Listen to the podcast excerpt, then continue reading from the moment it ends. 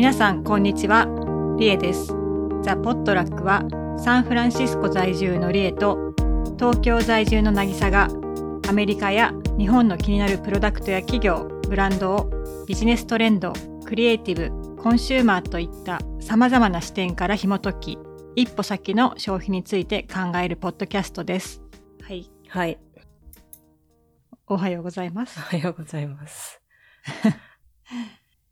えーっと今アメリカ一応休暇でああ、確かに昨日アメリカの人にメールしたら、あの、自動返信のメールが返ってきて、連休中ですみたいなこと書いてありましたうんうね。ん。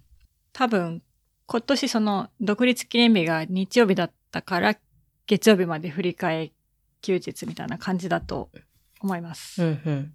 うんで、えーえーっと、前回、前々回と私たちについての話が 盛り上がって2回になってしまったんですけど、今回からは、えー通常運転にはい。戻るということで。うん。はい。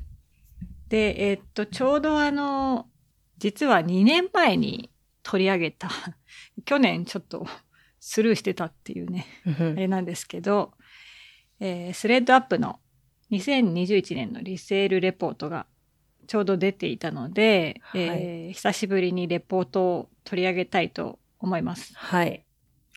で、ちょっと前回も、なんかもう2回にわたって話してるぐらいのボリュームだったので、えーこの買ったものコーナーは今日はちょっとスキップして、はい。中身の方を話していきたいなと思います。はい。スレッドアップご存知ない方もいらっしゃるかもですよね。あ、そうですね。うん。アメリカの大手リセールプラットフォームの一つ、はい。サンフランシスコ発のですね。はい。うんうん。はい。で、えっと、あの、特徴としては、非常に、うんと、アクセシブルなブランドから、えっと、ハイエンドなものまで幅広く扱っているのと、うん。えっと、取り扱いの形態が委託と買い取りうん。両方ありますっていうはい。感じですかね。はい。ありがとうございます。なんか、日本に似たようなサービス意外とないですよね、多分。メルカリとはまた違いますもんね。そうだね。確かに。ね。なんか、うん。メルカリとかは単純にこう C2C のマーケットプレイスっていう感じだけど、そうじゃないですもんね。そうですね。うん。こう、企業側が、だから日本だと、なんかやっぱ質屋系とかがそうですね。強いなんだろし、でもそういうとこって別に普通のブランドって扱ってないから、う。まあ、なあ、んだからラグタグみたいなやつが近いのかな。あそうですよね。うん。箱で送って、買い取ってくれて、ああ、まあでも、ちょっとまあでもお店で売ってるからね、またちょっと違う。まあでもあるか。そう考えると日本にもブランディアとか箱で買い取って向こうが倉庫持ってて、そこに在庫としてその買い取った医療をストックしてるっていう感じで、ユーザーは普通に買え、そこから買えるしっていうのは確かに。まあなんか、どちらかというと、七夜派生というか、まあ昔なからあるラグタグ派生みたいなうんうん、感じですかね。はい。うん。うん。というスレッドアップ。まあ、ただなんかこういう、なんかオンラインとかモバイルに特化してる感じではないよね、きっとね。ああ、まあでも結構、そういう買い取りサービスは頑張ってますけどね、最近。その、なんて言うんだろう。LINE とかからこう買い、簡単に買い取りができるようになってたりとか。なんか、まあなんて言うんだろう。イメージ、ブランドイメージ的になんかすごく、なん、なんて言うんだろう。今っぽさ？なんか今っぽいスタートアップさみたいなのはないけど、なんかそのスマホから気軽にみたいな部分は、どの各社、なんか頑張ってるイメージはありますね。うん。うん。はい。まあ、じゃあちょっと、なんか成り立ちとか、そういう使ってるツールっツール？まあそういうね、まあ LINE とかは日本特有だしね。うん、そうですね。なんかちょっと違う部分もうんあるんですけど、まあでも昔から結構ね、古着カルチャーは日本はあるもんね。そうですね。うん。まあここも服だからね、ほとんどね。そう服っていうかまあ、うんアパレルの、うん。うんうん。はい。まあそんなスレッドアップが毎年最近出しているレポートですね。うん。うん。じゃじゃあ、早速。早速中に、うんうん、入っていって。なんかあれだね、2年前に比べるとこう、見やすくなって、ちょっとこう、アニメーションとか加わってて、うんなんかそれも進化が見えるうんうん。ね。なんか、そうね。なんか2019年のはすごいこう、どれだけこう、どやれるかみたいなところが、なんかこう、心に残ってるんですけど、なんかすごく見やすく、わかりやすいレポートによりなってるなって感じがしましたね、今回。う。うんん。うん。まあ実は2019年のレポートでも、えっと言ってるんですけど、5年で市場規模が倍になりますっていう話を やっぱりまた言ってて、うん。ここを信じてやってるんですね、彼らはね。そうですね。うん。まあ一応なんかその、去年コロナのあった2020年はやっぱり、えっと市場規模が一回縮んでるんだよね。うん。うん。まあこれは多分、いわゆる第二四半期とかはいはい。の多分ディールがほとんどななかったからうん。ってことだと思うんだよね。当時はその服をとか物を介してウイルスが移るみたいなところそうですよね。ちょっとまだ分かんなかったじゃない？うん、なんか、シェアリングエコノミー的なサービスと、このリセール系は、あとレンタルはしんどそうだなっていうのをすごい思ってましたね。うん。うん。で、やっぱそういう状況だと怖くて変えたもんじゃないっていううん。心理的なものが多分とかそういうサービスは利用できないっていう感じもあったと思うし、あの、なんですけど、まあ、基本的にほとんど物を介して移らないよみたいなことが分かったりしたのもあって、あの、ね、あとはその数字が一回感染者の数が減ったりとかしてからは全体的に、えっ、と、リバウンドして、うん。まあ戻したんで、まあ落ちたって言っても2018年よりは増えてるから、うん。で、2021年、まあまだ今年半分しか終わってないけど、まあ36ビリオンの市場になる見込みですっていうことで、うん。で、2025年には77ビリオンになるでしょうと予想してて、うん。これも前言ってたと思うんですよ。これなんか2つ、えーこの市場規模の成り立えっ、と、2つの要素、うん。項目から成り立ってるんですけど、一つがもう昔からある、えっ、と、ドネーションとスリフト。うん。まあ、だから昔ながらの、えー中古販売。うん。で、リセールは、えー再販うん。のマーケットが、そっちの方が、えー3倍近く伸びるとうん。いう感じですね。の予想ですね。だから、えー今後も、だからその、クローゼットの中にたくさん物を保有していらなくなったらドネーションしたりとか、まとめて売るっていうよりは、えー再販価値が高いうちに、うん。もえっと、使わなさそうなものっていうのを売ってしまって、うん。えーまた違うものを買うとか、えーそういう風になっていくっていうことを示唆してるのかしら。うん。なるほど。確かに。そうですね。うん。うんうん。まあ、これがだから、大体、あれですよね。あの、全容っていうか、うん、まあ、うん。まあでも、伸びそうですよね。確かにっていう。そはうですね。肌感としても感じますよね。うん。うん。なんか、前回のポッドキャスト改めて聞いてみたけど、うん。やっぱそうなってってるなっていう、うん。その時に話してた内容がより濃く、うん。うん。あの、現実になっているので、なっていて、うんまあ多分、こういう傾向っていうのは、おそらくあんま変わらないんだろうなっていう。まあ実際ね、最近だと本当ラグジュアリーブランドもリセールプラットフォームとに？参入なのかなあれ？とか、なんか投資とかいろいろ。協力関係を築いてるみたいな感じですね。うんうん。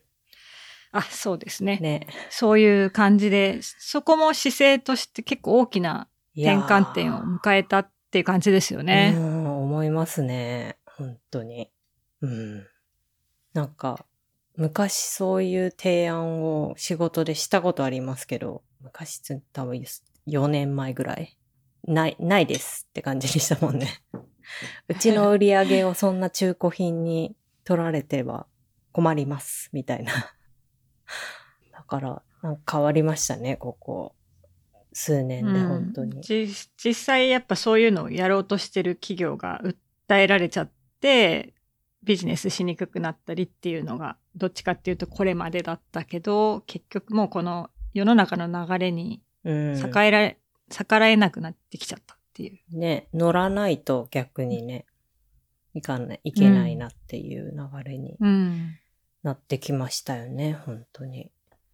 まあ、あとここで取り上げられてはないのだけど、あの、前回の時に一般的なプレイヤー、うんあ、その、その他のプレイヤーについてもいろいろ紹介してたと思うんですけど、まあ、うんうん全プレイヤーすごい好調っていう。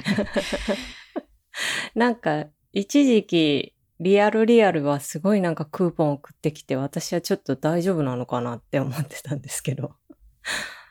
あと、一時期なんかフェイクも売られたりとかしてて問題になったりしてたようね。ん。うん。いやー、まあ、いずれにしろやっぱり去年は、うんまあ、その、パンデミックで、パンデミックのせいでいろいろ辛かったみたいな部分があったんですかね。うん。みんな。あると思うんですけど、えっと、まあ今年に入ってからはもう全然そういう様子もなく多分どこも伸びてたり、さっきのそういう協力関係とか買収とかがどんどん起きて、うん。で、一個一個自体の企業のサイズも大きくなってきてるので、まあ、あの、すごいよね。なんか、うんリセールの中だけでいろんな業種が成り立ってるっていう、それが一個一個がね、ものすごい、えーサイズになってきてるんで、うん。あの、本当多分、リテールの中でも、こんだけのスピードで成長してる業界っていうのはなかなかないんじゃないですかね、他に。確かに。うん。うん。はい。じゃあ、えっと、い、えっと、一個一個、うん。この、なんかトピックを見ていきましょうか。はい。はい。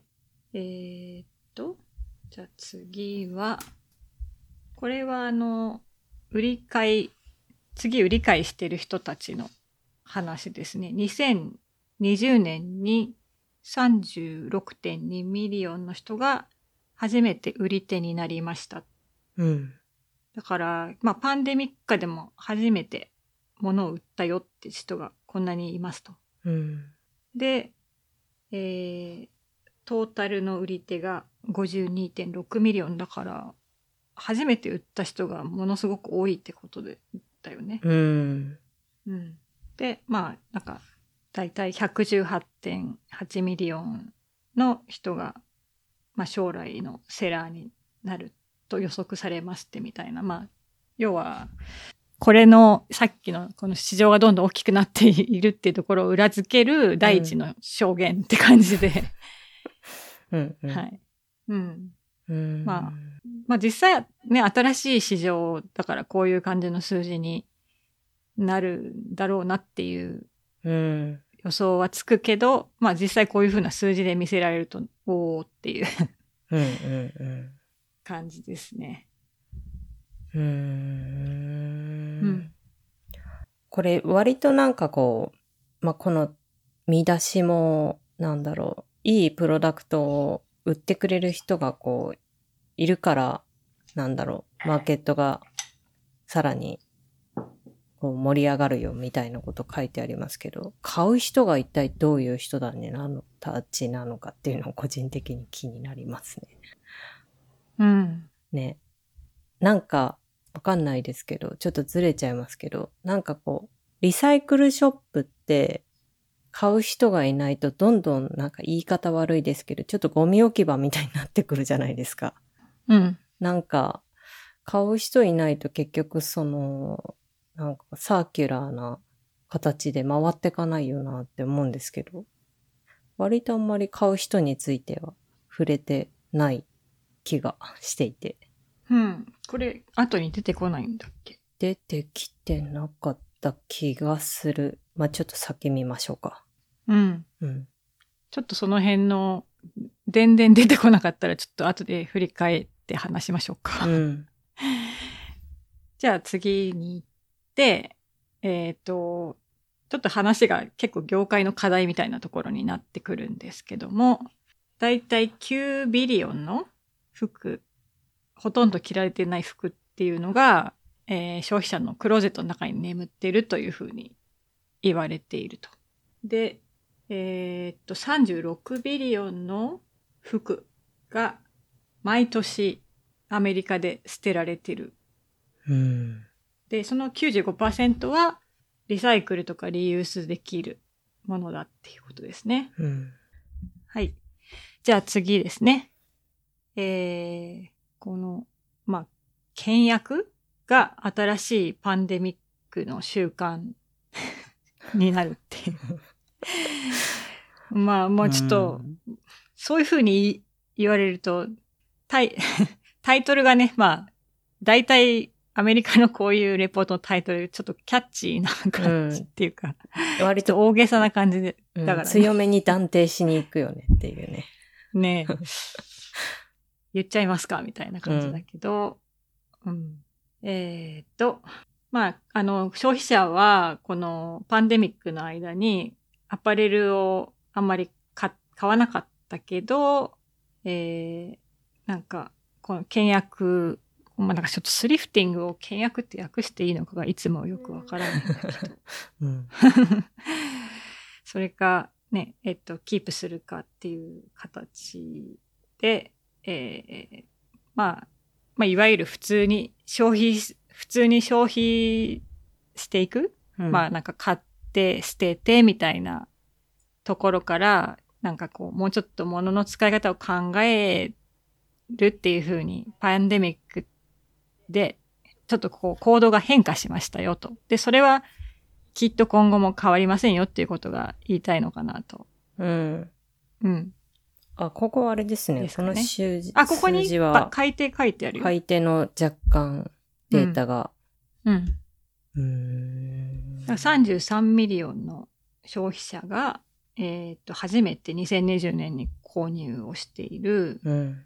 まあちょっと誰がっていうのはもちろん書いてないけどね。そこが気になるけどね。ただなんか、この数字の近さを見ると、うん。売ってる人と買ってる人が一致してる可能性はあるよありね。ますね。なんか同じぐらいいのサイズって感じだから。あうん。なんか売ったことによってできたお金で、あできたって、まあそれを丸々じゃないとは思うんだけど、ーうん。売ったことによってなんか買いたくなって買うみたいなうん。感じはちょっと考えられるなと。うん。ね。うん。うん。数字がすごく近いから。うん。うん。で、まあこれもなんか結構さっきのと似てるけど、あの、もっと、えっ、と、この先、この分野にお金を使う予定です。っていうのはまあ多分、一回こういうことを、えー経験して、まあ満足すると、そこへのこう、障壁が下がって、今後も、まあよりうまくお金を、まあ、使って、えーお買い物ができる。まあもちろんその倹約的な意味だけじゃなくて、多分心理的にもこうすごく環境にいいことをしているとか、いろんな理由があると思うんですけど、うん。まあもっと、えっと、こういうお金の使い方をする人が増えるだろうと。うん。うん。うん。すごいね。なんか、うん。まあこんな感じで、うん。なるほどね。っていう。うんまあ確かにな。売った人が同時に買って離脱していくみたいなうん。のは確かに想像しやすいのか。なるほど。じゃあ、さどんどん行きましょうか。はい。はい。うん。で、えっと、まあ、セカンドハンド市場っていうへの、まあ、ニーズは、需要？あ需要は、まあ、うん始まったばかりです。まなんかちょっと日本語訳しちう。ゃうとちょっと恥ずかしいよね。うん。なんかね。まあでものなん、か、でもまあ勉強になるね。なんかこう、あこういうかんプレゼンテーションはこれぐらい言い切らなきゃいけないのかみたいなうん感じで。うん。うん。うん。うーんまあで、2020年に223 million の、えー消費者が、えーもセカンドハンドの商品を持ってる、または、まあ、えー買う、買いますというふうに答えてるってことで、うん。それが、まあ、えっ、と、過去5年とひ比較しても、まあ、どんどん増えてるってことですね。うん。まあなんか、あんまり、これ下の注釈の部分に書いてあるけど、あんまりこう、フラットなデータではなさそうですね。そうですね。まあ、うんあの、なんだろう、間違いなく伸びてる、伸びることが伸びてるんだろうけど、ちょっとデータとして、グラフとして信頼性があることだってかと言ったら、あんまりそうでもなさそうな感じはする。うん。ねまあ、なんか多分、アアンケートのね。答えみたいな感じだと思うんだけど、うん、なんで、じゃあ、ちょっともうこれもスッと、とえー次に行きましょうか。はい。で、えっと、まあ、中古のものを買うのは、えー新しいものを買うより環境的にすごく影響が大きいですっていう話ですうね。ん。うん。これはまああるでしょうねっていうね。そうですね。まあ、うんこれは、あの、この会社とかリセールっていうよりは、環境的な、うん。うん、部分での数字の話で、えー、まあ、カーボン、カーボンで、二酸化炭素だよね。二酸化炭素排出量？排出量が、えー、新しいのが21に対して、えー、ユーズドだと3.7。うん。まあ、で、エネルギーは38に対し、38.8に対して4.8。それから水の利用が78.5に対して1.2って。まあ、すごいね。すごいですねた新しいのを作る過程で、ものすごい水が使われてるっていう。まあね、糸作ると染色とかにめちゃくちゃ水使いますよね。う。うんん。なるほどね。まあ、で、まあ、とはいえ、ユーズドで売られているものも、当初はこの、えっ、と、二酸化炭素とエネルギーと水を作って、作られてるよねっていうのはなんか忘れちゃいけない気もするけど。まあそうだよね。うん。だから、まあ、新しいものを常に買っていくスタイルだと、このオレンジ色のね、グラフがどんどんどんどん積み上げがっていくわけだけど、あの、一着の服をあの何回も、こう、いろんな人が所有して使っていければ、一回のオレンジの後に、このグリーンだけが蓄積されていくような形になるから、うんまあ地球に優しいよねっていう話うんうん。ですね。そうですね。うん。水すごいですね、しかしね。これね。これいや、見るとこうやっね。てパッて見るとすごいよね。すごいですね。まあ、多分エネルギーもこの水の過程で使われてそうって生まれてそうな部分なんだろうなと思うから、水すごいね、ままあね、なんかあんまり、あ。ね。なんだろう、水が不足する国に住んでないからあんまりリアルには感じないけどね。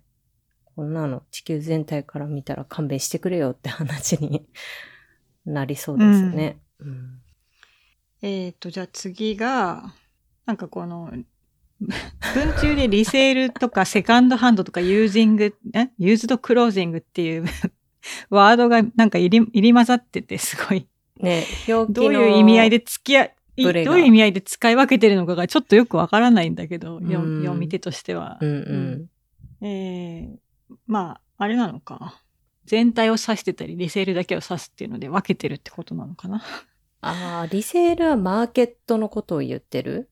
リセールはだから、うんと全体マーケットの中うのん、あ、そっか。再販の部分を指してる。あ、対して、あとスリフトがあるわけですよね。でスリフトとかドネーションがあドネーるっていう。ションがあって。です。うん。そっちをユーズドとかセカンドハンドって言ってんのかもしれないんだけど、ちょっと3つぐらい使ってるから、確かに。そうだ。ちょっとわかりづらい。うん。うん。で、次はちょっとそのリセールの話で、リセールが、えっと、まあ、ファッションのインパクトを俺、お財布にも、えー地球にも減ら、に対しても減らすことができますと。うん。まあ、なんかうまいこと言ってるっていう感じだよね。うん。うん。うん。うん。まあ、こういう現実があるから、ね、ブランド側とかも接し、こう、なんだ、うん。積極的にこのマーケットに、こう、加担するようになってきてるってことですよね。そうだよね。だからあねの、やっぱすごくこうやって環境破壊に加担してるよねっていうふうに言われちゃうと、ねはい、はいっていえ。う、うん。じゃあ、言わざるを得ない。ね、単純に価格もお手頃だし、まだ着れるんだ、着れるもので綺麗なんだったら、まあ確かに中古のもの買ってもいいかもってなってきますよね。そりゃ。うん。うん。ね。まあ実際すごくこう、いいものがあって、毎年作られてても、その欲しい時にきちんとこう、買えるうん。状態に必ずしもあるわけじゃないじゃないですか。うん。誰もが。まだそういう意味で、チャンスがあるのに欲しいものが買えないみたいなことも、こう、その、新品のサイクルの中でいくとうん。うん。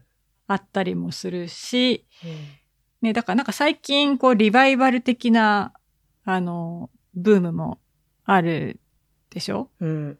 なんかこう、そういう昔の価値のあるものがより高くなってみたいなうん。うん。感じもあるので、なんかそういうのも多分、もうやる気になれば逆にそのコントロールしやすくなるっていうか、うんそのバリューを下げないために、なんかどんどんこう、えっと資産をか、あの、作ったプロダクトが、こう、下がっていくっていうよりは、えーなんかアートとかと同じような感じで、うん。えーうん。なんか、きちんとこう、再評価させるみたいなことも、うーんと、協力関係にあれば、逆にうん。コントロールしやすそうみたいなところもあるのかな？うん。うん。確かに、確かに。うん。ね、確かにね。なんか、こう、アパレル製品って、あの、なんて言うんだろう。その、それこそアートとか、家具とか、なんか、そういうものに比べて、その価値の目減りっぷりが半端ないじゃないですか。なんか、それは多分、うんもうファッションのこの業界のプロダクトのサイクルが、まあそうしちゃってる部分もうん、大きくあるとは思うんだけど、まあだからもしかしたらそうい、こういうね、リセールのサービスがそういった部分にもなんかこう変革を起こしてくれるみたいなことが起こってくれたら面白いですよね。う。うんん。なんか、なんだろう。なん、なんだろう。ブランド側もアーカイブとか集めやすくなるだろうし。うん。ね。そうな気はするね。なんかその、もちろん新作をまとうっていうのもあるんだろうけど、うん。なんか、そういう過去のものを再販うんうん。して、ね。なんか、すもう一回その価値を上げるみたいなことがね、ね、そうそう。できる。宝飾業界とかはね、結構昔からそういうことやってたりしますけど、うん。自分たちでこう、昔のアーカイブを買い戻して、ケアして、うんうん。新品同様にして、さらに次のオーナーを、オーナーに渡すみたいなね。うん。うーん。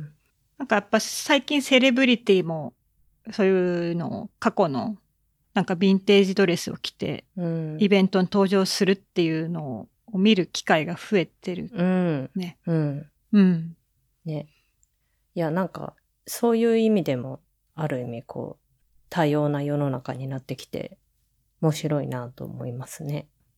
うん。昔だったらそうね、スタイルが。そうそうそう、うん人によって、なんか、マネキンみたいにブランドに新作着せられて、なんかこう、いるセレブよりもなんかこう自分の意思とかがね、そこに反映できるようになったりとかしてるのかなって思うと、面白いなって思いますね。うんう。ん。はい。で、ここで平均的な、まあ、スリフターが、だいたい71アイテムを買ってるうん。んですね。7、7アイテム？あ、ごめん、7アイテムだった。71って多いなと思って。?71 は相当多いですね。7そうだよね。うんちょっと失礼しました。最7アイテムです最ね。大で7アイテムなのかな平均か。うん、あ、うん。なるほど。うーん。で、displaced。えーっと、なんでさ、ここの数字だけ、なんとか million とかにしてないんだろ そうだね。読みにくくてしょうがないよね。ね。なんかアピールしたいんだろうね。数字大きくないみたいな。これはまあ5 million だよね。うん5 million の。あ、少ないからええか。5M って。うん。セカンド、えー、中、セカンドハンド置き換えられた？セカンドハンドに置き換えられて、おうん、あー 5, 5 million がセカンドハンドに置き換えられた？ああ、新しいものを買おうとする金額がってことかな、あ、そうだね。そうだね。うん、うん、うん。なるほど。5ミリを。うん。うーん、なるほど。ですね。うん。じゃあもうちょっと次に行っちゃっていいですかね。はい。ちょっとサクサク。ちょっと端から端まできちんと見たい方は、あの、ショーノートに貼ってあるリンクをうん。ぜひ見てください。これだってまだめっちゃ冒頭ですもんね。そうなの。だからちょっとサクサク、ねあの、いいこうと思思います。はい。で、えっと、これ私すごい前回も覚えてるんですけど、うんあの、クローゼットの中身が、えっと、どういう経由で買われたもの、どどういう場所から買われたものかっていうのの、うん。えー配分配分グラフみたいなやつなんですけど、まあ過去は、あの、いわゆる、なんか中間プライスうん。の、なんかデパートで売ってるものとか、うん。うん。うん。まあ多分、モールとか、なんかそういうようなところ、2010年代とかは、えーそういうリアルの多分リテーラーうん。よく、まあそこしか行く場所がなかったとも言えると思うんですけど、2010年頃といえば。うん昔からある大手アパレルの SPA みたいな感じですよね、多分。ギャップとかそうですね。SPA だけに限らず、リテーラうん。ーですよね。うん。うん。で、それが2020年に入って、まあ中でもその、大きくなってるのがリセールとか、オフプライスうん。で、その昔大きかったミッドプライスのものですね。うん。あ、そうです。さっきのミッドプライスのなんかが多分、ここで例として書かれてるなんかギャップとか J. クルーみたいな、うん。そういうところのものが小さくなって、あとさらに、えっと、デパートとか、うん。えー、あとはなんかコストコとか QVC とか、そういうところうん。のが小さくな、大きく小さくなりましたと。で、それが2030年にその傾向がますます大きくなりますよと。うん。で、リセールがすごく大きくなって、い特にそのミッドレンジの価格帯のものが、まあ、すごく少なくなってしまうっていう予想ですね。うん。うん。ちょ、ちょっと待ってもらっていいですか？はい犬、私の方だよね。うん。うるさいな。え？どんだけ泣いてるんだろう。隣のお家だと思うんだけど。不審者が来たのかしら？お掃除のおじさんかなと思うんですけど、多分。ちょっと泣きすぎじゃない？ごめんなさい。なんかすっごい気になっちゃって。全然まあ、うち、私の方はなんか泣いてるなっていう程度でしか聞こえないけど。本当？うん。めっちゃ、あでも録音に乗ってる気がする。入る。はい。ああ、そっちはね。うん。まあいいや、ごめんなさい。はい。いいえ。え、これもう一回パンってした方がいいの？いや、大丈夫です。続けちゃいましょう。はい。はい。っていう、こう、クローゼットの中身の、まあ、前回も、こうデパートやばいねっていう話をした記憶があります。ありますね。相変わらず、ちょっとうん旧来の相変わらずあの、モデルに沿ってビジネスやってると、まあ、ますます危ないよねっていうのがうん。見えてきますけど、まあね、それこそデパートがリセールのね、プラットフォームとかと組んだりとかもしてますもんね、最近だとね。うん。うん。このあたり、こう、ね相互関係を築いて、なんだろうね、お互い、お互いにこう、売り上げ作っていくみたいな感じになっていくのかなって気もしますけど、まあ、デパートとかは実際問題、本当お店もね、減ってってますしね。うんうん。まあ、昔はさ、うん。ブランドを誘致すれば、それを目当てに人が来るっていう時代だったけど、そのブランドを目指していくっていう目的自体がもう、そういう目的型の方、あの、購入行動みたいなのがほとんどなくなってきちゃってて、えーっと、まあ買いたいものの形が変わってるから、うん。そういう部分をうまく取り込まないと、えっ、と、お客さん来ませんよっていうことだよね。うん。うん。です。オフプライスは伸びてるんですね。なんだかんだで。そうだね。ねうん。うん。そこはまあ、それでちょっと興味深いうん。だけどね。うん。うん。ね。はい。まあなんか、普通のデパートがオフプライス業態も一緒にやってたりするから、うん。うん。ちょっと、これは単にフルプライスで物を買うっていうのが、もうちょっと、なんだろうね。は結構無駄みたいな感じに思ってるってことだと思うんだよね。うん。まあ、多分オフプライスに人がいるってことはまだブランドのバリュー自体が既存されたわけじゃないうん。ってことでしょ。うん。まあ、選択肢が増えちゃったから、結局、じゃあ、なるべく安い方で買いたいよねっていうのうんが単純な人間の心理ですよね、多分うん。ね。うん。はい。はい。そんなんで。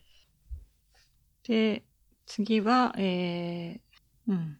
まあで、消費者は他のカテゴリーに比べて、このセカンドハンドうん。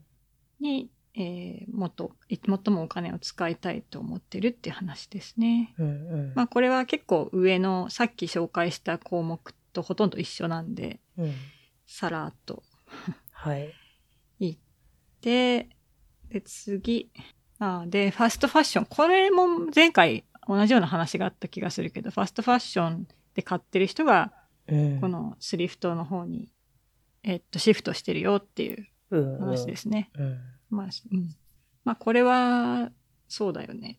そう。まあ同じようなお金を使うんだったら、うん。うん、こっちで使いたいと。うん。まあ、ちょっと細かい数字を読んでるとあれだから、どんどん行きましょうか。はい。はい。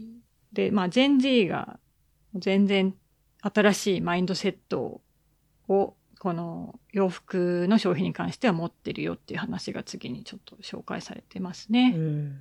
で、まあ、このジェン Z はサーキュラーファッションハビッツをなんか持ってる。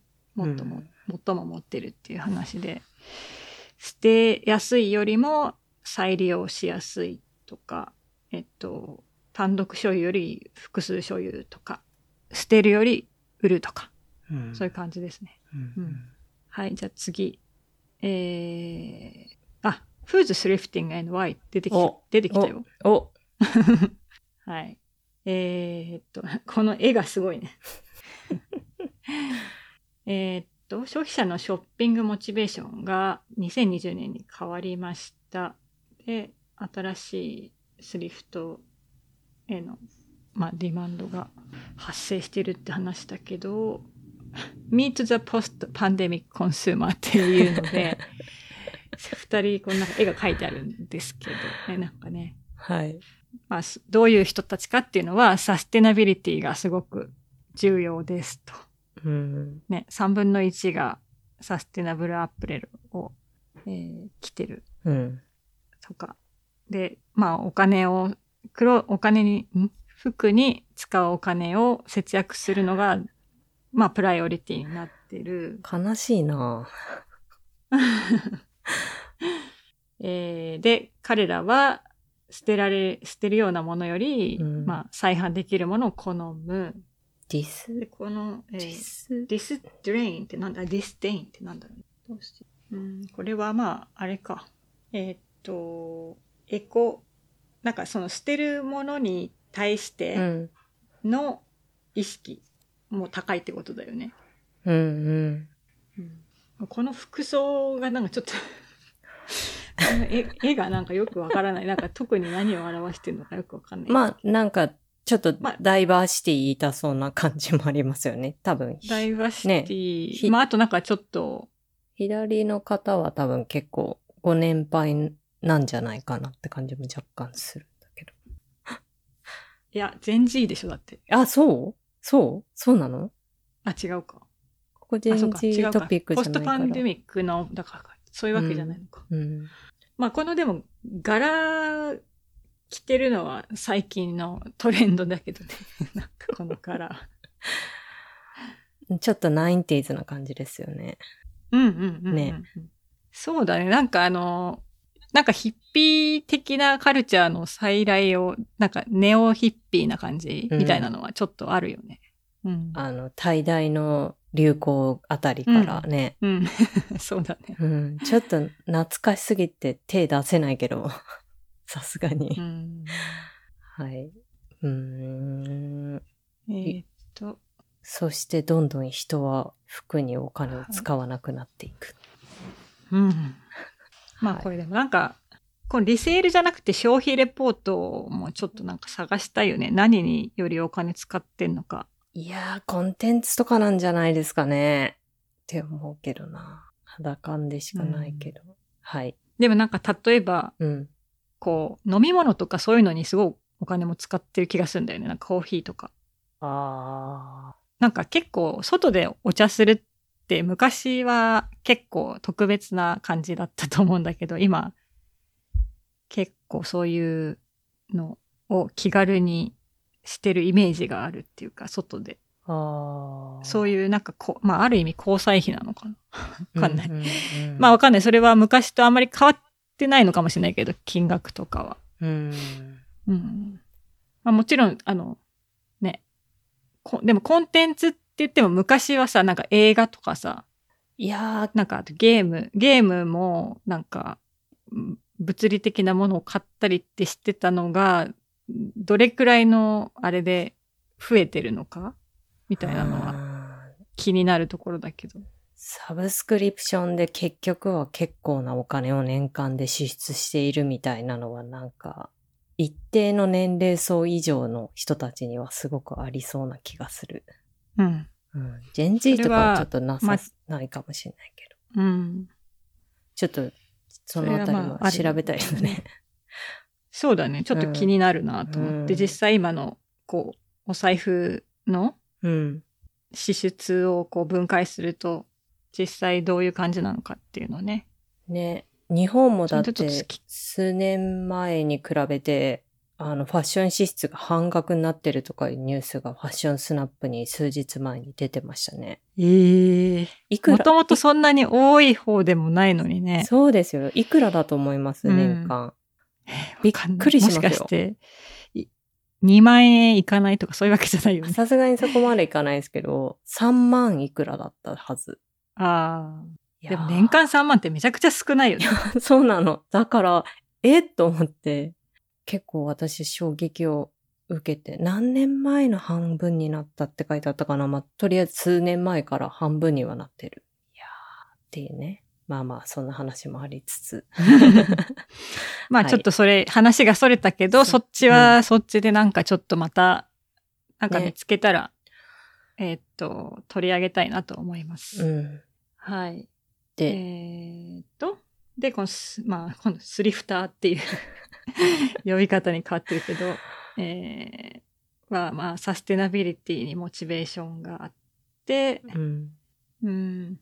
まあ、で、そのスリ thrifting ででも experience にすごく、うんあの、き興味がああるっていうか、はいはいはい。話ですよね。ここにあれですね。でも書いてあるのは、こう、昔からある古着屋をこう、古古着屋に通ってワクワクするみたいなのと、ほぼほぼ同じな感じがしますね。なんか、何がうん、入荷、なんか今週行ったらどんな品物が入れ替わってるだろうかとか、何が見つかるだろうかみたいな、こう、なんつうんだろう、宝探しみたいな感覚うん。はなんかすごい古着屋と共通だなって感じがしました。うん。より節約できるとか、まあよ、より節約できる方法を提案さしてくれるとか、うん。あとはそういう新しい新着商品とかうん。の情報とか、えーっと、うん。あとその、まあ、自分が見つ、これを見つけたっていう楽しさですね。うん。うん、見つけることの楽しさです。まあまあ、これがだから、今はオンラインでっていううん。ことだと思うんですけど、うん。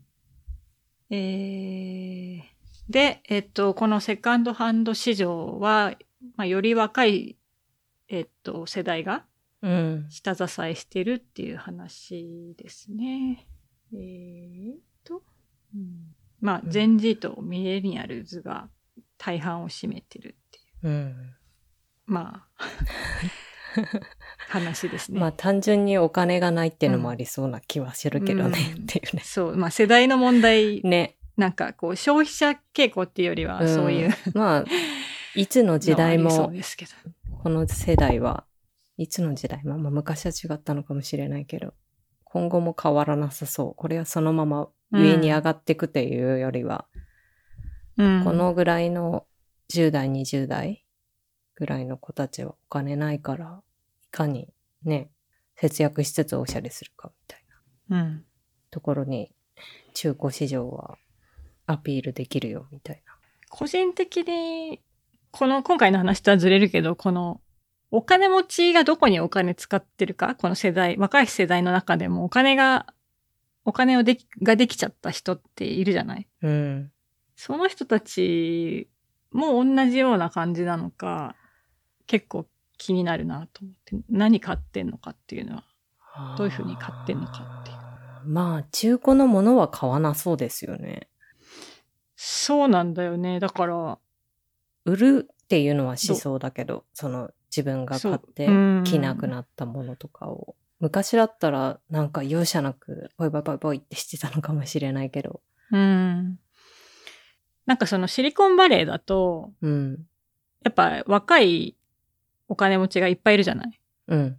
で、まあファッションのカルチャーがないので、うん。お金の使いどころなさそそう、結局車と家と、で、そのアパレル系だと、使ってるのが宝飾品と多分カバンぐらいなんだよね。う。うん。でもなんか宝飾品すごい身につけてるイメージもいまいち湧かないですね。いや、イメージ湧かないかもしれないんだけど、リアルにはめちゃくちゃつけてんのよ。いるんだ。へえ。そう。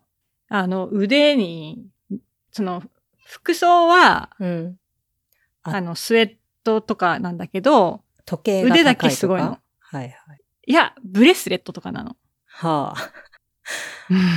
なるほどね。まあ、そなんだろうね。まあでも、ジュエリーというか宝飾品にお金かけるっていうのは、まあ、なんか、ファッションにお金かけるよりは賢いですよね。資産価値が高いかう。ら。そうだね。うんまあだから、まあもしかしたらその、ファッションできないからそういうところに行ってるっていう話もあるとは思うんだけど、このうん。土地柄的に。うん。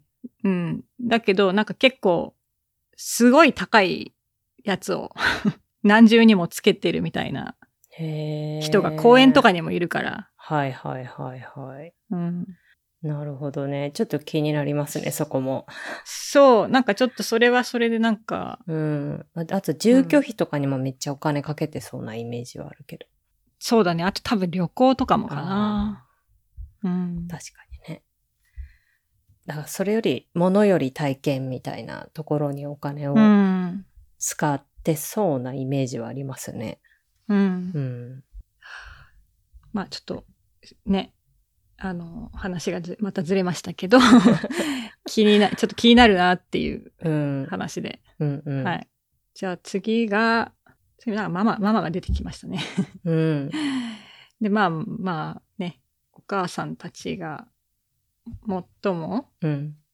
えっと、まあ金銭的に、この、洋服にかかるコストのインパクトが大きいっていう話か。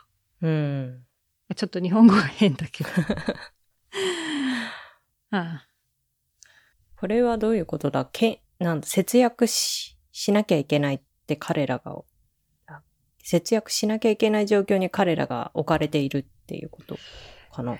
これはなんかちょっと読み取りづらいけど、なんか多分、そういう状況に置かれたってことだと思うんだようね。ん。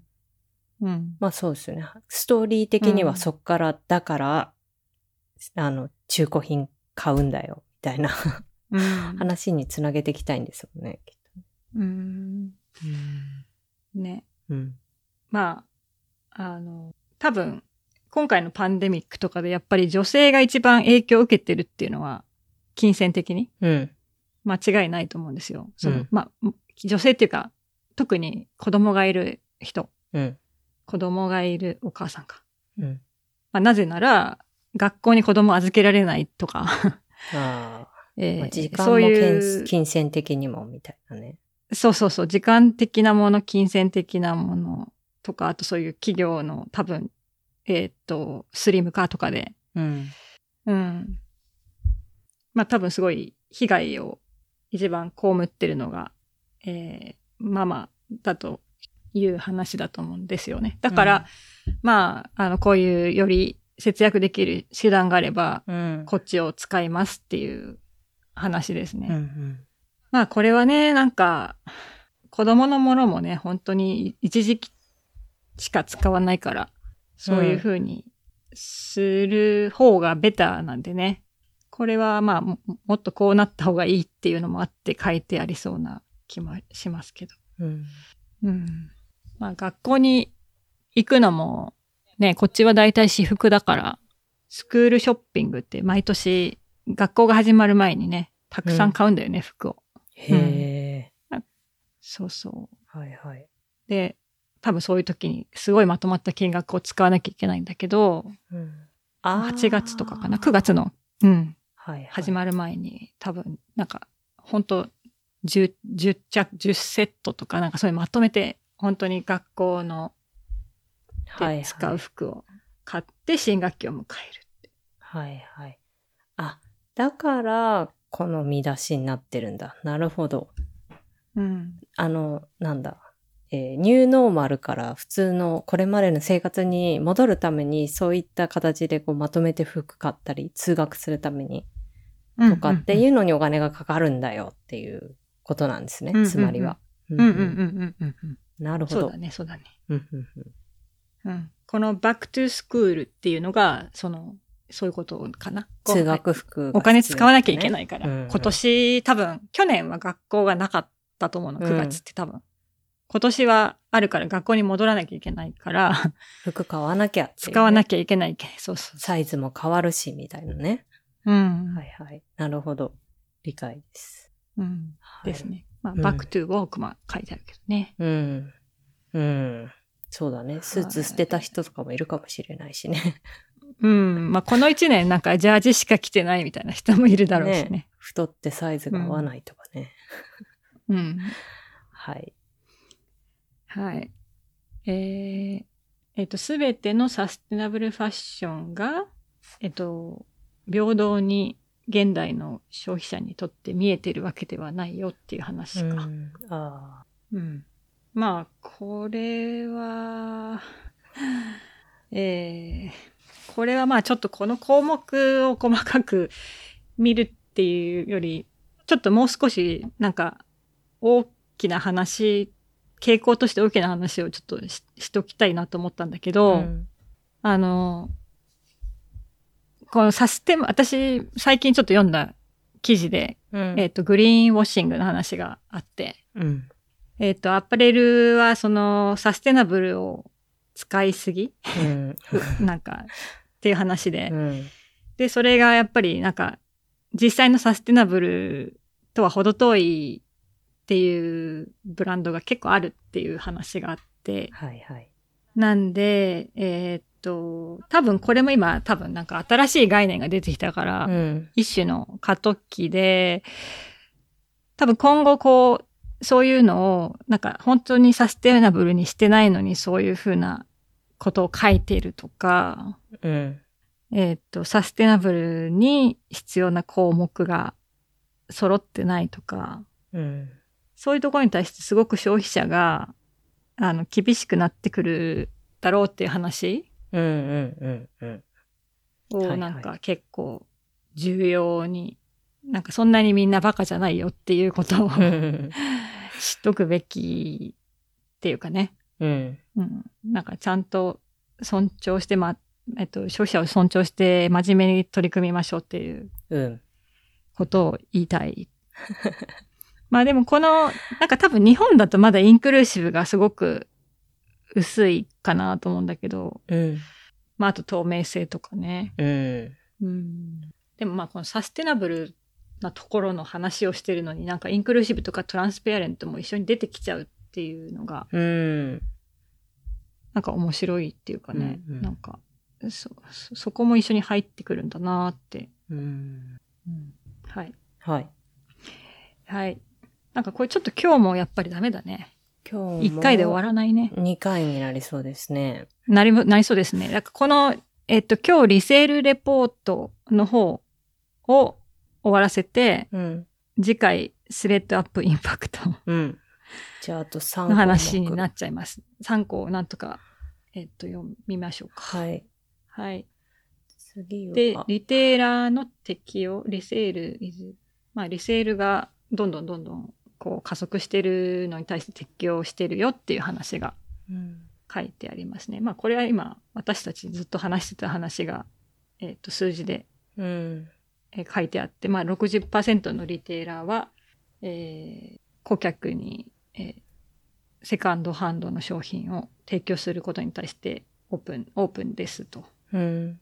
まあ、なんか、興味、興味がありますっていうところに対する数字は、まあ、ちょっとね、あんまり意味はないと思うんだけど。うん、そうね。うんまあ、ポジティブに思ってますよっていう、そういう人たちが過半数超えてますうん。ってことですかね。ですね。はい。はい。で、えーっと、うん。まあ、えっと、さこれもまあ繰り返しみたいな話ですけど、リセールが、リテールの中で一番、こう、成長著しいカテゴリーですって話ですね。うんうん。うんまあ、このオムニチャンネルのストラテジーの一つとしてうんもう考えられてるっていうのもちょっと興味深い表現うん。ですね。ね、なんかその、これもチャンネルに入ってくるっていう、販売のチャンネルにね。うん。だから、まあ、今はこう業界としてリセーラーみたいな感じうん。になってるけど、まあどのリテーラーもこのリセールっていうのを一つのチャンネルとして持つみたいなのが多分将来として予測されてるんじゃないかうん。ってことですね。うん。うん。う。うんん。まあ、売った後までケアしなきゃいけない時代になってきたっていう見方もできそうですね。リテうん、ーラーがなるほ。ど。うん。はい。で、消費者は、えー、リセールをオファーする？うんブランドの方にもっとこう、えっと、エンゲージするっていうふうに言ってるっていう話が書いてありますね。。うんうんうん。まあ、わかる よね。まあ好きな、好きなブランドで欲しかったものを再販してくれたり、それがいなんか、よりリーズナブルに手に入れば、好感度は上がるよね。うんうん。もう、ね、ほんと、プロダクトのサイクル短すぎですからね。なんか、なんだろう。うんまあこれは、ね、自分の年齢もあるかもしれないけど、なんかやっぱ早すぎますよね。あの、うんなんか欲しいなって思ってたら、もうセール終わっちゃってて、うん、全部次のシーズンになってる。みたいな。昔はなんかそういうサイクルにつ必死でついていくのが楽しいみたいな部分もあったけど、うんなんかそ、そ、そのトレンドを追っかけ続けるよりも今はなんだろう。もうちょっと自分が本当に欲しいものであればそれでいいみたいなところに落ち着きつつあるからこそ、なんかそのファッションのサイクルになんか悲しみを覚えることの方がすごく増えたなってここ数年思いますね。あ、もう、うんもう売ってない。みたいな。もうあれ終わり、あのシーズン終わりか、可愛かったのに、とかなんかそういうの。うん。ね。まあだから、なんかそういうのも、うん。ね、将来、その、こう、なんだろう、欲しいものが、なんか手に入らない、こんなに作られてるのに欲しいものが手に入らないっていうのは何なんだろうってちょっと時々思うんですけど、ね。ほんとほんと。その辺はなんか、それこそその生産の時点で新しいものを作るより、再販、うん。再生産とかの方うがん。サステナブルじゃないですか。うん。ね。なんかそういうのもしやすくなったりしたら、うんそうそうそう、しやすくなったらいいのになとかは思うけど、本当に。うんうん。単にね、その、リセールだけにか限らず。ね。ほんとほんと。うん。まあだからそういった部分でもさらにね、なんか、うん。じゃあ新品中古以外のなんか選択肢が出てきたりとかするかもしれないですよね。うん。そうだね。うん。それはまあ出てきてほしいし、なんか出てきそうな気もする。うん。うん。まあね、あの 3D プリントとかもまだね、発展過程にあるから今。まあなんだかんだでまだまだですね。うん。うん。その辺がまた変わればね、だ、なんかダウンロードして 作るとかね。そういう世界もあるかもしれないんで。そうですね。そうういうん取り組みやってる、ね、まあブランドとかアーティストの人とかは結構いるけど、まあうんなかなかコンシューマーのレベルまで落とし込むのはなかなかうん。長そうな気はしつつも、まあいろんな可能性はね、考えられてうん。面白そそうだね。う。うん。まあそれこそね、別に、まあ自宅とかはちょっと相当先じゃないとないかもしれないけど、デパートでプリントできるとかだったらね、ねえ。なんか、こう、面白い気はするけど。まあ最終的に一番この、なんて言うんだろう、余剰在庫を出さないためにはオートクチュールが一番ですからね。本当は。もうその人が欲しいものを欲しい時に欲しいだけ作る。うん。うん。そうだよね。そうなんです。まあ、今はなんか、ざっくり予測で作って、うん、余ったものをセールで売りさばくっていうやり方だから、やっぱりどうしても無駄がたくさんうん。出るっていうね。ねえ。まあどの業界もそうだとは思うんだけど。はい。はい、じゃあ次が、えーっと、でか、まあちょっとこれ、リテイラー側の話にな、もっとなってきてるんですけど、うんどういうふうにリセールに参入するかっていう話ですかね。うん。すごいなんかこれあれだね。クライアントに売り込む資料みたいな。まあ60%がリセールビジネスやってる人とパートナーを結びますって書いてるから、まあ私たちとやるといいよみたいな話だと思うんですけど。うん。まあでもこの部分ね、広げていかないとうん。彼ら的にもだし、まあ、ウィンウィンですよね、本当にね。リテイラーとうんリセールのプラットフォーム側で。うん。うんでもまあ30%ぐらいはね、スクラッチで自分たちで作るっていう。いやーね、ねどうなんすかね。うん。なんか今年、来年のレポートがちょっと楽しみだね。どういう風になるのかね。ちょっとけ去年から今年っていうのはイレギュラーだったから。うん。うん。彼らがここ数年強気で、ここまで伸びるぞって言ってるマーケットがどうなっていくのかも結構うん。結果が見えてきそうな気が。うんでもこうやってね、プラットフォームの人たちがこう、なんていうの、ママーケットを作っていくぞってすごくこう頑張っているのはすごくポジティブですよね。彼ら自身がこう、マーケットを開拓していってる感じというか。そうだねう。んやっぱこういう新しいプレイヤーが、こうやって既存の産業を disrupt して新新しいマーケット作り出してきちゃってるって、その、それを、それをこう、ね、うん。ドライブする力がね、ここまであるっていうのは本当にすごいことだと思う。ねえ結果的にそうやって、こう、昔からあるリテ retailer とかブランドとかと組んで、なんかいろんなことやるようになったら、うまあ一回は disrupt するんだけど、さらにこう、またうん。ちょっとしぼんじゃったビジネスを盛り上げる、引き上げてくれるようなね、存在にもなり得てるわけだし。うん。うん。はい。まあ、あとまだまだ次が、えっと、ほとんどリセールのポテンシャルインパクトにまだかすってもないよっていう話がちょっと書いてあって、うん。まあまだ1%ぐらいしかうん。ね、やってないよっていうことで、うん。やらないとやばいよっていう、ねえー感じですね。みんながやったらもっと何かまた変わってくるかもよ、みたいなね。うん。はい。じゃあ次がリセールのインパクトは、あ、今度ガバメントサポートの話が出てきてますね。はほう。あ。はあ。これ前回なかった。なかったよね。ねこんなパートなかったですね。うん。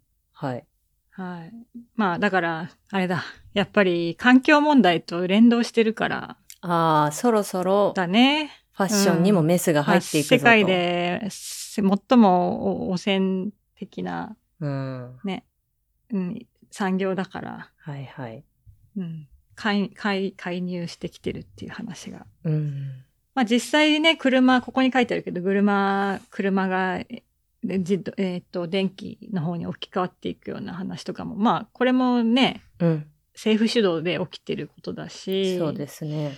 うん、まあ環境。なんかプラスチック、うん、環境、うん。プラスチックバッグの話とか、まあそうだね。うん。エネルギうん。ー。うん。エネルギーとか、まあ、自転車のレーンを作るとか、うん。まあ、 circular fashion とかもその辺に入ってきてるよっていう。うん。だからまあもう今までは結構そのトレンドとしてここが大きくなるよって話だったけど、うん。えーもう fashion must, get, サー circular って書いてあるから。うん。government の climate goal をに達するためには、 circular になんないとダメですよっていううん。話ですね。はい。まあ確かにね。まあこれはね、あの、アメリカに限らずヨーロッパとかでもうん。同じようなことが起きてるんで、実際、あれどこだっけ ?LVMH もなんか、記事、自分たちで作ってる記事、デッドストックとかを他の、えー会社にとかアーティストにも売りますっていうのを始めたりとかもしてるし。あれ、あれいいですよね、あの取り組み。うんう。ん。うん。そうだはね。うん。まあ、でもこれはまあだ、基本的に今のところに全てが詰まってる気はするので、さーっと他は何かあるかな。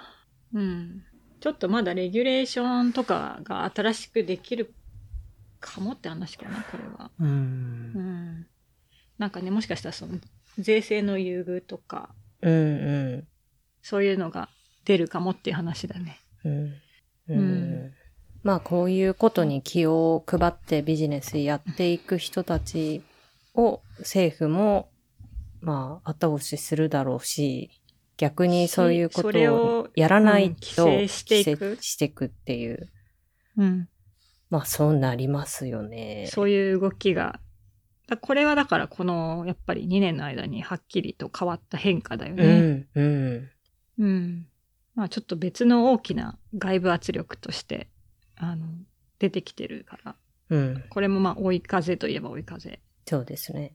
ですね。うんそういう方向から見ると。うん。で、最後、なんかパンデミックリカバリーの話が書いてあって、まあ多分去年ちょっと落ち込んでるからだと思うんですけど、うんあ、これまた同じようなことが書いてあるな。うんあれこれ頭のうんやつと同じ、そうだね、うん最初に入った話、あ、そうだね。最初に紹介した話だ。だからこれで終わりですね。うんリセールの部分は。うん。なので、まあ結局、去年のその第二四半期は凹んだけど、まあ相当強くリカバーしたり、新しい人が、新規にかなり多くの人が、このリセールを使ったりっていう形で、うん。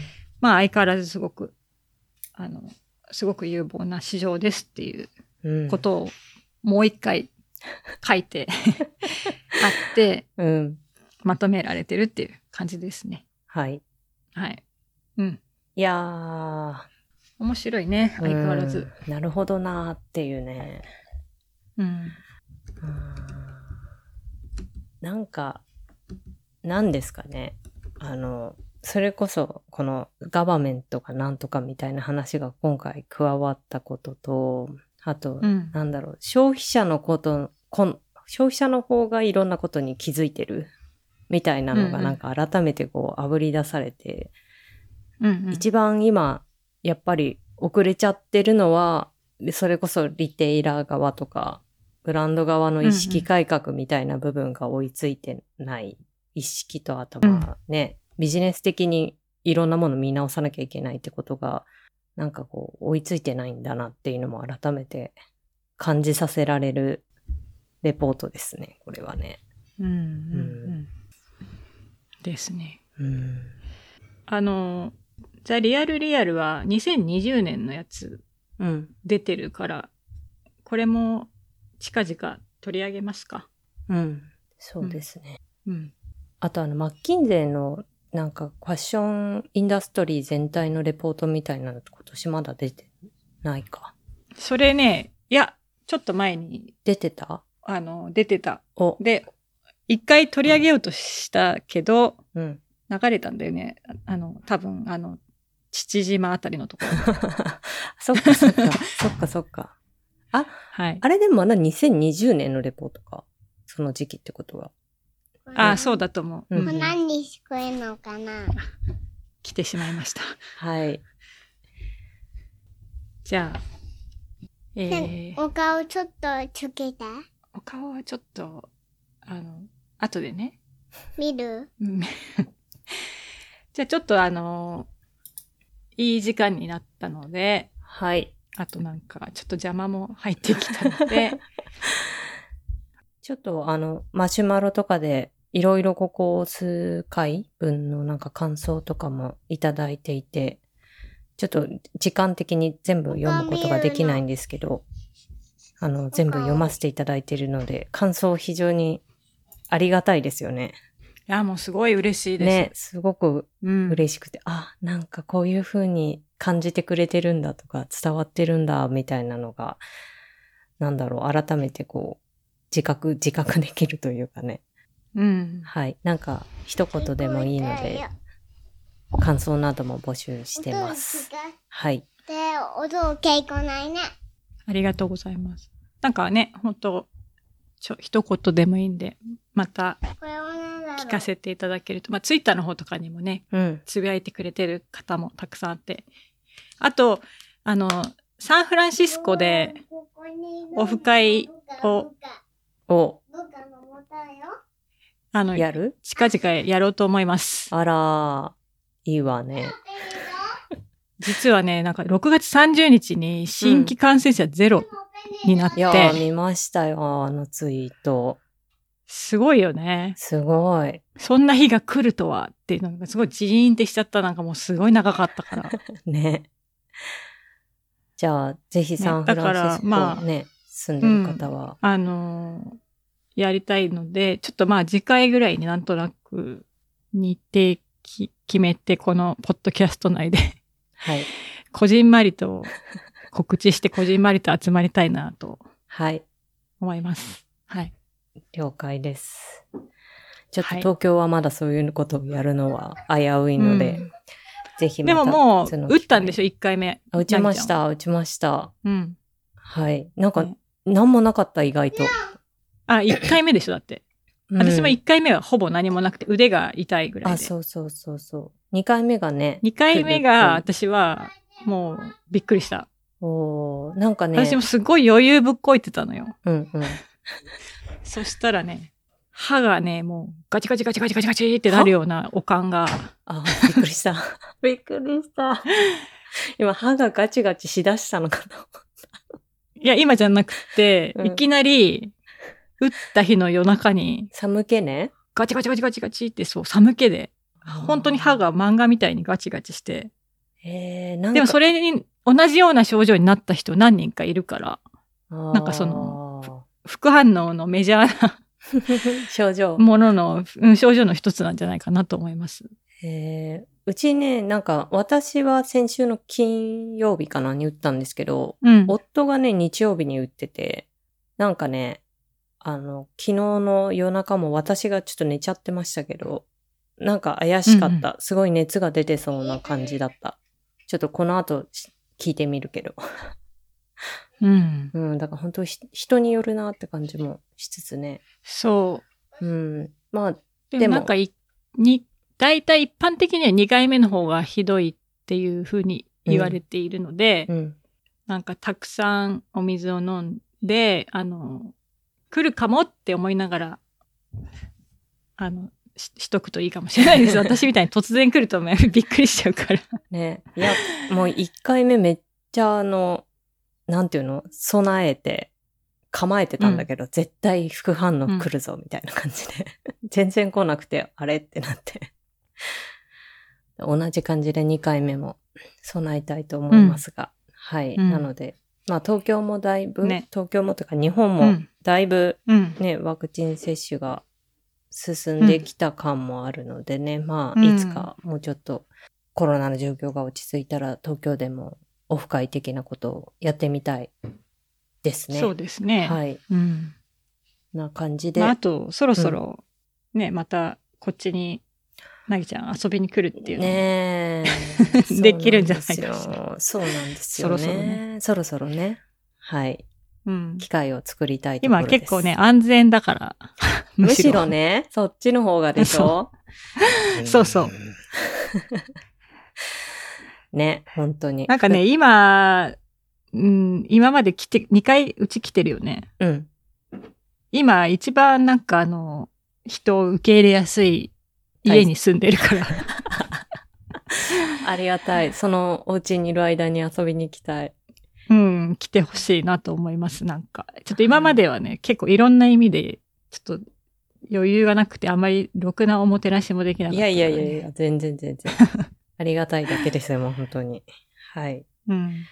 じゃあ、ちょっとね。じゃあ、今日は？はい。うんじゃあ今日のザ・ポットラックはこの辺で。はい。えー、感想などは、ハッシュタグ、ザ・ポットラックをつけて、つぶや、ツイッターでつぶやいていただけると嬉しいです。えーまた、ご質問、リクエストなど、匿名メッセージサービスマシュマロで募集しています。エピソードのショーノート部分にリンクがありますので、どしどしお寄せください。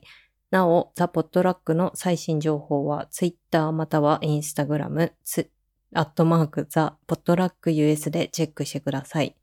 また、PayPal Me でのサポートも募っております。いただいたサポートは、ザ・ポットラックの配信環境の整備や、さらなるコンテンツの充実などに当てさせていただきます。というわけで、じゃあ次回は、えっ、と、スレッドアップの後半。うん、後半はい。ですね。まあ、ちょっと少しスピードが上げれたら、あの、えー買ったものの話もできればいいなっていう感じですね。はい。了解です。では、ザ・ポットラックのリエとなぎさがお届けしました。次回もお楽しみに。お楽しみに。